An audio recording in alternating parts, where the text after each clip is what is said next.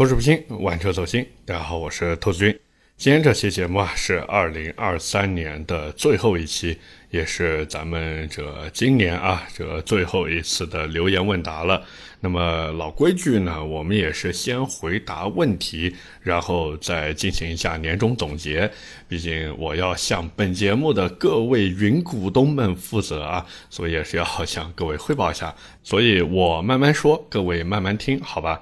那么话不多说啊，我们先说一下这个上期的留言。上期节目呢，我们聊的是五菱星光。那么第一条留言来自 Turing Machine，他说三十九度躺床上听着一期，配着兔子一点点的大舌头，声音好像从天上飘过来的。这个可能不是因为你发烧，也不是因为我大舌头，而是因为我现在整个录音的环境呢。有可能啊，我只是说有可能稍微有那么一点点空。那之前呢，我也是在想说要不要买一个那种就是带隔音罩的麦克风，最好呢就那种什么动圈麦克风呀，或者动铁麦克风的。但是后来看了一下价格，呃，是 这个说实话我有点犹豫了，有点犹豫了。但是这个回头如果说条件允许的话，我呢还是尽量啊咬咬牙买一个。对吧？这样子呢，也能给大家带来更好的节目，好吧？第二条留言啊，来自 DQ 二零一八，他说还得是要星光这类车来给比亚迪一点压力。其实现在给到比亚迪压力的呢，倒不只是这些新能源车厂，包括那些传统的燃油车型。各位，如果说最近有看他们的销量数据的话，应该能发现，就是由于啊，或者说通过降价的这种手段，那促使着他们的销量呢就水涨船高。就比如说朗逸那种车子，朗逸如果我没记错的话，在十一月份卖了两万九千台，好像什么两万九千零九台啊，我对这个数字印象还蛮深刻的。那在网上的速腾，如果我没记错的话，十一月份的销量就单月销量已经突破三万台了。所以换句话说呢，国产车哪怕卖的再便宜或者性价比再高，但是到了这种紧凑型轿车市场里面呢。合资产品还是有它对应的客户群，并且这个客户群真的不小，所以这个怎么说呢？你与其说现在他给比亚迪来点压力，还不如说，嗯，比亚迪多了一个队友，对吧？能去一起抢合资车的饭碗，我觉得这么说可能会更合理一些。最后一条留言啊，来自慌慌张张不慌张，他说五菱是摆脱不了微面王者的光环了。其实我觉得没有必要摆脱呀，对吧？微面王者，开玩笑，王者呀，对不对？你不管是打撸啊撸也好，打什么王者荣耀也罢，对吧？你这个分段要是上到王者了，那真的啊，很厉害了呀，是吧？所以这个能当王者，为什么不当呢？那至于这个王者的称号会不会影响这个普通家用轿车的一个销量？其实我觉得这也是一个双刃剑，因为一方面它这个微面卖的好呢，其实对于它这个品牌的定位啊还是有帮助的。就是说它可能嗯，我们讲更加的亲民啊，更加接地气啊。那出来的产品呢，可能有不少人他也就觉得嗯，更贴近自己的一个需求。那当然它也带来坏处，就是这个牌子不是那么的高。端。不过五菱在这方面呢，我觉得做的问题不大，因为他们之前出过五菱宏光 mini EV 这种车了嘛，包括后面也是出了像马卡龙版呀、Game Boy 版本呀，还有那个敞篷版，对不对？就是整个五菱的品牌调性，特别是在新能源车这一块，它的品牌调性，我觉得做的还是挺好的，就是它玩出了自己的个性。让客户在买这车的时候呢，会抱有一种我不只是买了一台刚需代步工具，我还同时买了一台大玩具的这种感觉。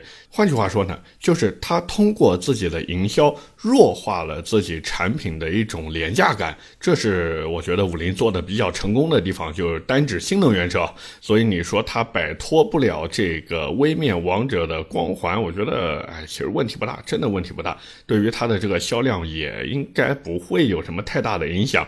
大家买五菱其实看的更多的还是说这个产品的性价比到底怎么样，然后这个车子它到底给不给力，对不对？配置够不够高，空间大不大？如果说这些方面做的都不错，那这个大家去选择它，我觉得没有任何的问题。那么聊完上一期的留言以后呢，接下来就要进入我们这个月的留言问答了。我呢也是尽可能的把各位的问题都解答一下。那如果有些朋友在听节目的时候发现，哎，兔子你没有回答我的问题，那也可以看一下上期节目的评论区啊，我会进行一个简短的回复。那如果说评论被吞了，或者你觉得哎呀，兔子你太敷衍了，回答太简单了，也可以发私信给我，好吧？我私信基本上可以说是每条都回的。那么言归正传。第一条问题来自幺三八七九零七 T M I Y，他说：“兔子，为什么你总是戴帽子？其实我戴帽子的原因有几个。第一个呢，是我这个人长得吧，脑门有点大。那这个不戴帽子的话呢，有时候头发这个乱了以后啊，这大脑门就凸在那个地方，就感觉啊，这个形象上不是特别的好看。”那再一个呢，就是每天早上出门的时候呢，因为我这个人早上真的起床困难户，所以每天早上出门的时候呢，基本上也就懒得洗头，都是前一天晚上把头洗好，第二天早上最多也就是拿吹风机把头吹一下，然后我就出门了。那这还不如戴个帽子，对不对？还省去这个吹风机吹头的时间。所以说白了，就是第一个好看，第二个方便，第三个呢好搭配衣服啊，就相当于一个配饰，然后在里边戴着。包括我自己，其实也特别喜欢买帽子就是了。像我家里面有一面墙，然后上面挂的全都是帽子，所以这个钱都花了，对吧？你说不太合适吗？很不合适。那还不如没事就戴着呢。各位说是不是？下一个问题啊，来自小丑的眼泪 ZR 这个朋友啊提的问题呢比较多，我们一条一条来说啊。第一个，他说马自达有没有可能就是在二网那边买车更便宜？这个有可能，真的有可能，但是这个可能性的前提是什么呢？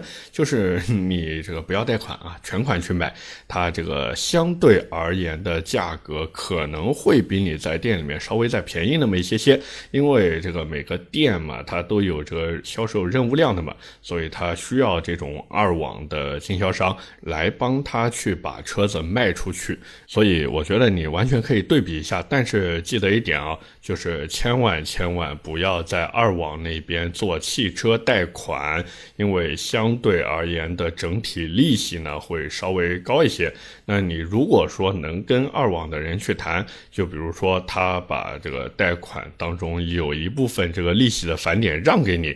让你就是等于说少掏一些这个钱的话呢，其实你最后对比的就是实际的落地价，就是到手的价格，你反正就比嘛，哪边更便宜在哪边买就行了。那再一个呢，他说马自达有没有可能撤华？我觉得可能性不大，真的不大。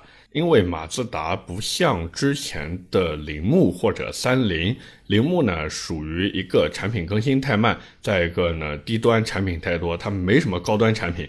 毕竟这现在的铃木已经不是当时九十年代、两千年初那会儿对吧？做卡布奇诺的那个铃木了。现在的铃木完全就是做廉价小车的。那伴随着这个国产车的不断崛起，加上现在新能源化的浪潮，对吧？大家也都看到了越来越多的新能源车，自然也就让铃木这种廉价小燃油车啊，没有什么生存的土壤了，所以它退化真的非常的正常。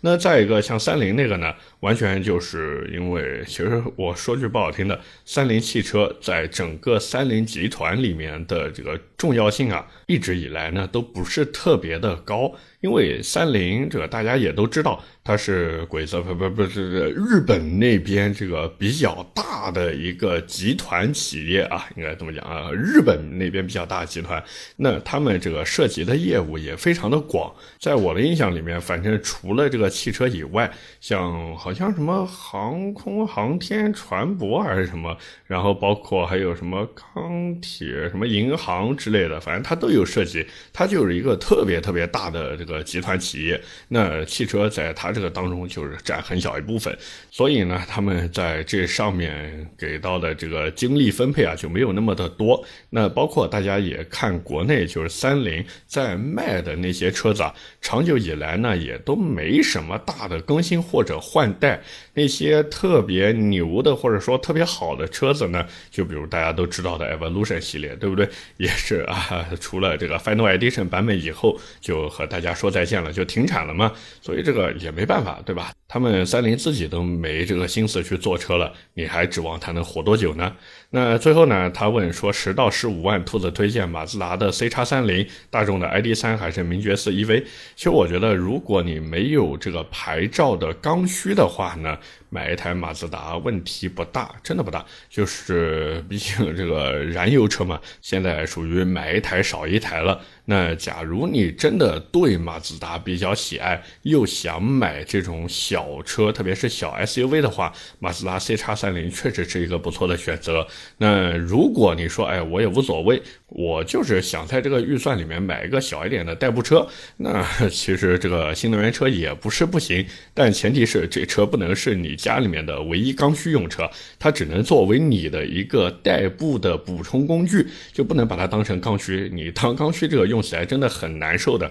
那如果真的是这个样子的话，其实不管 ID 三也好，还是名爵四也罢，都可以考虑一下。只是相比之下，我可能更倾向于名爵四，因为整体的内饰的设计啊，包括它的 这个对吧，顶配有双电机四驱，开起来的动力感受呢，也会比 ID 三更好一些。但是架不住 ID 三便宜啊，对吧？现在低配的好像十二万多就能开回家了，所以这个都行都行啊，真的都行。只是如果真的让我选的话，嗯，我选马自达，好吧，我选马自达。下一个问题啊，来自 SUPE 九幺幺 Super Nine Eleven 啊，他说新年的新一期是不是得安排小米 SU 七技术发布讲解？其实这个真不一定了，真不一定，因为我自己本身对于新能源车就不是特别的关注，就怎么说呢？我可能会看一下它的这个技术发布会，但是你如果说真的让我去深入研究或者什么的，这个 没什么特别大的动力，知道吧？因为我本身我就是一个燃油车的拥趸，电车这个东西在我眼里感觉又有点像手机或者平板电脑那种。这种感觉，就它给我感觉不像是一台车，更像是一个电子产品。那电子产品，你说这个东西拼到最后拼的不就是？跑个分嘛，对吧？所以这个呃，这大家如果感兴趣的话呢，我可以到时候出一些内容，就跟大家聊聊这小米 SU7 的技术。但是，假如说各位啊兴趣也不大，就是更关心这个车到底最后卖多少钱，值不值这么多钱，这个也可以聊，也可以聊。反正小米 SU7 这车，哎，聊到这边好像再不出一期节目就有点对不起大家了。那这就安排好吧，安排。下一个问题啊，来自大帅癌，他说：“兔子，今年年底去女朋友家拜望一下她的父母，想请教第一次去应该带些什么东西好，带几样好。”然后他说：“未来的老丈人不抽烟不喝酒，礼物有些难选。第一次见女朋友的父母有没有什么注意事项？希望兔子这个过来人给解答一下。”这个我得回想一下啊，就是我当时第一次正式见面的时候，我带了啥？我想想啊，烟酒茶汤，对，一般来说都是带烟酒茶汤。然后呢，你也不要纠结说，哎呀，这什么未来的老丈人不抽烟不喝酒就不能这么带，其实是可以的。为什么呢？就是私人定制那个电影你看过没？对吧？范伟演的那个啊，就是我可以不收，但是他们不能不送，哎，就这种感觉。所以我觉得礼物真的很好选，你就把烟酒茶汤带带着就行了。烟呢，也不要弄那种特别特别好的，你说弄个什么天叶呀、什么九五至尊啊那些一百一包的，我觉得没有太大的必要。就除非你真的实力到这儿了啊，你说你一个月挣个几万块，或者呢说收入在当地也是中上等，那你说。弄个这种好烟好酒送人，没有任何的问题。但假如你就是跟我一样工薪阶层，对吧？那你这个真的没必要带那么好的。一般来说，最多我我觉得带个软中华就差不多了，就拿两条软中，然后再买两瓶可能中档价位的酒，什么三五百块钱的那种，反正带着呗，是不是？那接着呢，就是茶和糖。茶叶的话呢，看你自己，就是选购的档次这些东西。一般来说，我建议啊，我建议就是买那些大品牌出品的茶。你如果实在不知道送什么，你不行就去小罐茶买个礼盒。虽然很多人都说小罐茶是智商税，但那玩意儿送礼是真好用，真的兄弟们，小罐茶送礼是真的好用。那最后呢，就是糖，糖其实真的我觉得很好挑，你也别搞那些奇奇怪怪的，就拎一个最大号的那个费列罗过去就行了，我觉得真的很方便。那至于见女朋友的父母，这有没有什么注意事项？这如果不正经的说的话。那就是套用《人民的名义》里面，对吧？热情、礼貌、一问三不知。但如果说正经的话呢，就是踏实一点吧，对吧？因为父母辈嘛，他总归是希望女儿能找一个能够靠得住的男的。你如果说满嘴跑火车啊，满嘴胡话，这 确实也有点不靠谱，是不是？那父母那边对你的印象分也就不会那么的好。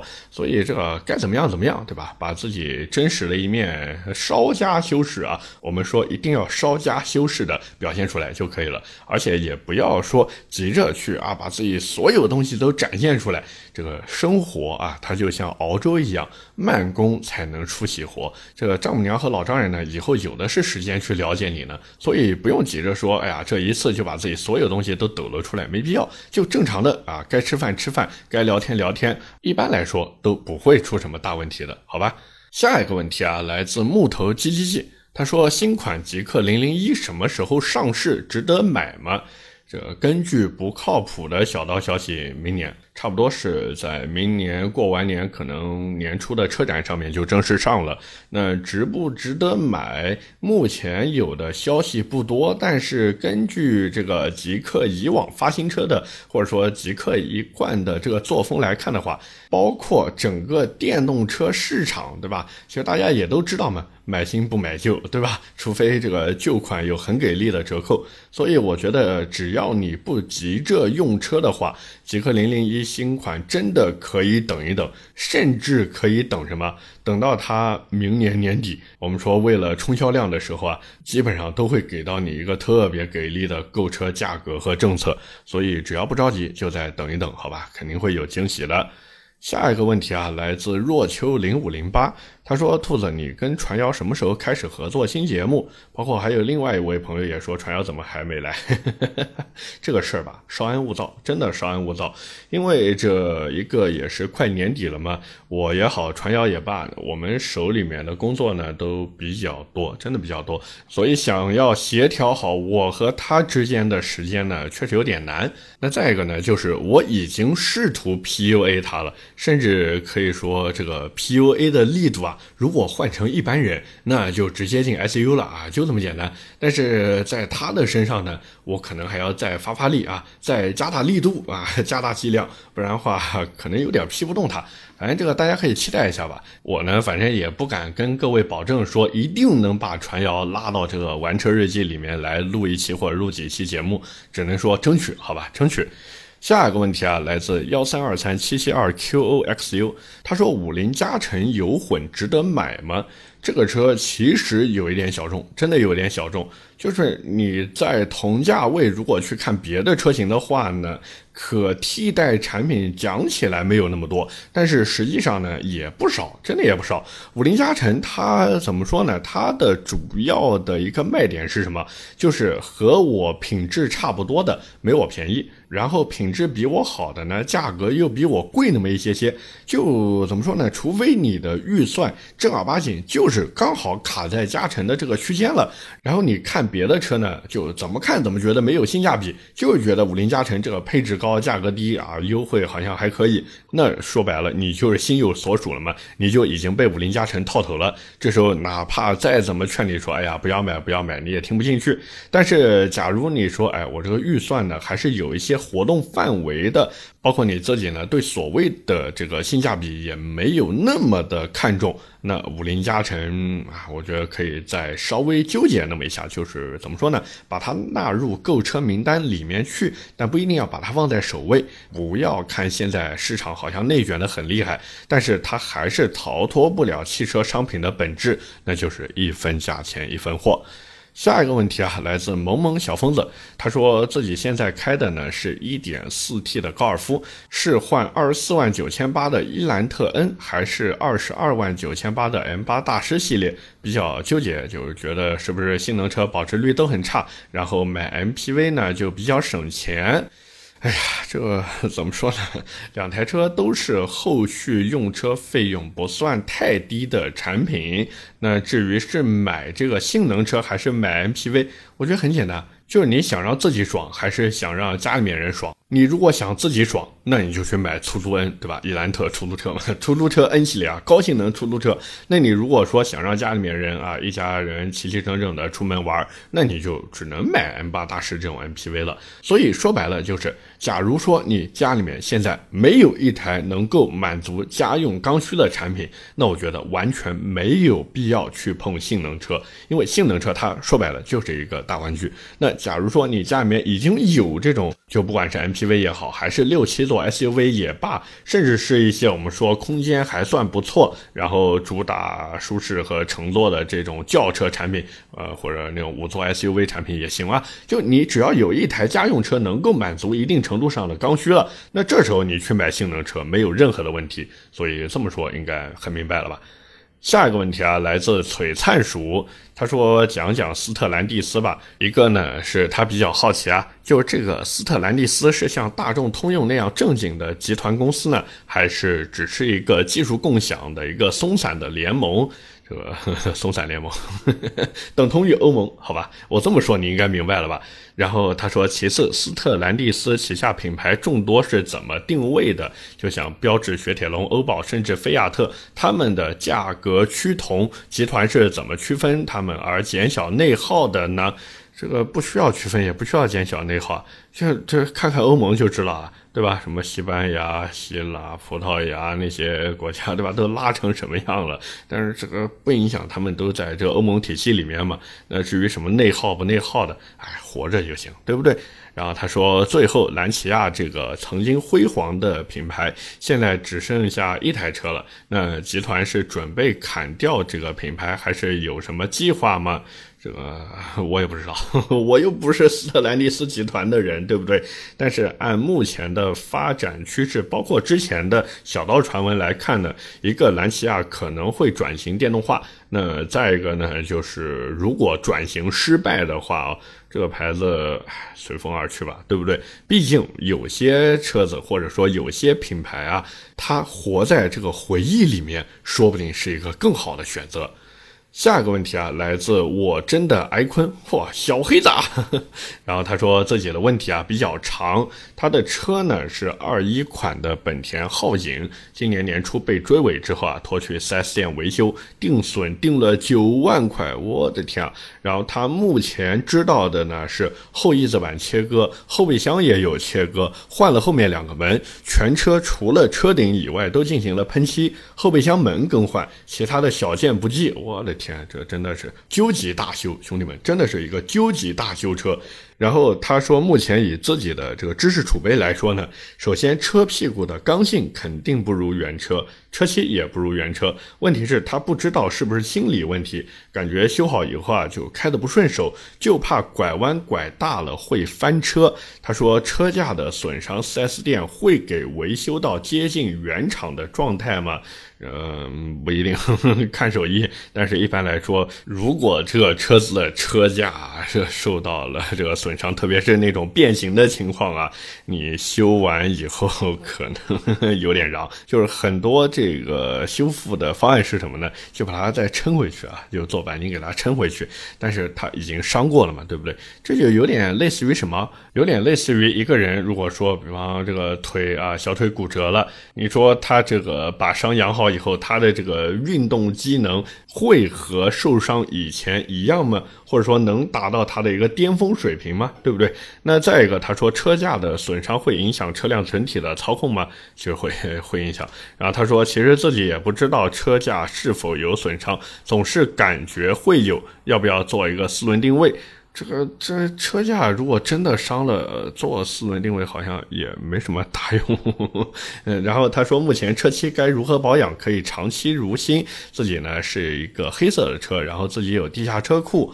这很简单，贴个透明膜就行了。或者你如果说不想贴透明膜，觉得说哎呀透明膜太贵了没必要，那直接贴个改色膜也可以，真的也可以，就是一样，就是把原车漆给保护一下嘛。包括你如果特别喜欢自己这个黑色，那你再去贴个黑色膜就是了，对不对？还能换个颜色，换个心情。关键是什么？关键是这个同价位下的改色膜会比这个我们说透明膜的质量要更好。那假如你说在同质量的情况下，这个改色膜的价格呢，一般来说都会更低。所以我觉得，一个你如果这个车想要长期持有的话，可以去好好的检查一下。当然就不要去那个四 S 店检查，你就找当地那种比较厉害的修理厂，你让他们呢帮你把这个车子好好的检查一下。那再一个呢，就是如果真的想做四轮定位的话也行，因为你也说了嘛，这个后翼子板都切割了，然后换了好多东西，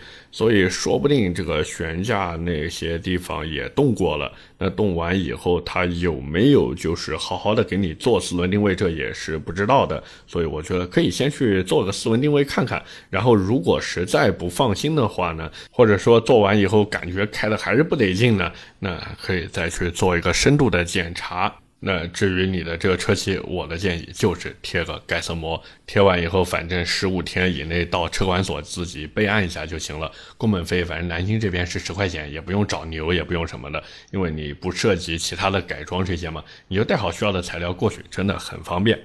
下一个问题啊，来自卡卡天菜。他说：“兔子本人极客零零一 V 八十六十九寸车主，他还写的是那个呃叫什么食物的是韭菜的韭。他说自己凭这个身份啊，还在停车场那个留言里面拿了一顶帽子。他觉得极客零零一这个车子其他都挺好的，就是音响太拉胯了。他听音乐啊一直有电流的滋滋声。去 4S 店检查呢，维修师傅也让他试了其他的车子，就情况一样，一直想改音响又不想。”想花太多钱，然后听我上期节目说，这个狗东上面有一两千就能改的音响，能不能再具体推荐一下牌子和型号？其实我看完这个问题以后啊。我第一反应不是推荐你去改音响，而是想让你去把车子里面的音频线，就音响之间连接的那个线材啊，换一套更好的去，说不定就在你不换音响的前提下，你的这个电流声问题就能解决了。真的，有的时候不一定是这个硬件问题，可能就是这种辅材的问题。就比如它的这个音响线用的不是特别的好，那你去把车子里面所有的音响线换一套好一点的，有可能这个问题就解决了。真的找一家专业做音箱的，然后呢，买一些好一点的音箱线材给它换上去，换好以后你再看，如果还有滋滋声的话，再考虑换音响，好吧？下一个问题啊，来自慕白月歌，他说：宝骏云朵、比亚迪海豚、iNY、欧拉好猫怎么选？自己不在乎品牌，午休啊对睡觉空间有要求，要好开一点的，这个不用纠结了，iNY。真的，我对我说的话负责，因为 i n y 可以说是你看的这四台车里面空间最大的。那至于你说什么好开不好开，反正这车不难开，它就是一个纯纯家用买菜车的一个驾驶感受。你如果真的追求所谓的性能操控的话，我估计也不会看这些产品了。所以买 i n y 吧，真的空间第一，好吧？那么聊到这边呢，就是最后一个问题了。这个问题来自幺五零零五九六八 s s k d。他说：“想问一下，电磁悬挂、单腔空气悬挂、双腔空气悬挂，如果排名的话，一二三怎么排序？呃，这个双腔空悬和电磁悬挂并列第一，然后单腔空悬排第二。主要呢就是稳定性方面的问题。单枪空悬一般来说，它可承载的最大载荷不会有双枪空悬那么的高，而这带来的呢，就是整套这个避震器的表现啊，就就它极限呢其实挺低的。一般来说，单枪空悬主要的用处是什么呢？一个是在一定程度上。改善车辆的驾驶质感，那再一个呢，就是能让车子升高和降低啊，就这么基础。那你如果说追求特别牛了个叉的性能的话，最起码也要上到双腔空悬，甚至我之前看过有些改装的那种气动啊，直接来了一个三腔，就三气包，哇，真的很夸张，很夸张。那至于电磁悬挂呢，它呢主要就是靠那个控制器，然后去改变这个避震筒的阻尼。至于弹簧那边，它没办法改啊，因为毕竟是这个弹簧嘛，它出厂的时候磅数是多少，那就是多少，除非说你后期再去换那种加强型的弹簧，就比如什么艾。巴赫的短簧啊，这种啊，如果不换的话呢，它这个弹簧的磅数就是不会变的。那至于这个电磁悬挂和双腔空悬哪个更好呢？其实我个人还是更更倾向于电磁悬挂的。原因呢也很简单，因为它支撑哪一块，对吧？靠的是弹簧，但是这个双腔空悬呢，靠的是气包。弹簧吧，它毕竟是金属制品，你说时间久了有这个金属疲劳，然后慢慢慢慢的这个车子就往下降，往下降，哎，这个也是一件好事啊，对吧？哎呦，哪怕支撑力不足，但是它还是有。一定支撑性的，可是如果你用上这个气动以后呢，说句不好听的，说不定哪天啊，就你也不知道哪一天这个气包它就炸掉了。那炸掉以后，整个车子就趴在地上，真的就趴在地上。而且这个趴在地上以后呢，有的车型它连拖车都上不去，就最后只能找吊机过来，就从底下塞绳子。然后用吊机把它吊到拖车上面去，所以这个真的挺操心的。但是转头看看现在很多的新能源车，特别是有一些，比如说二三十万、三四十万的车，他们都已经配上了电磁悬挂。其实我觉得这真的不一定是一件好事儿，因为过去这种产品它用在高端车型上面。主要原因一个是为了增加噱头和卖点，然后同时提升一些这个驾驶质感嘛。那再一个就是什么？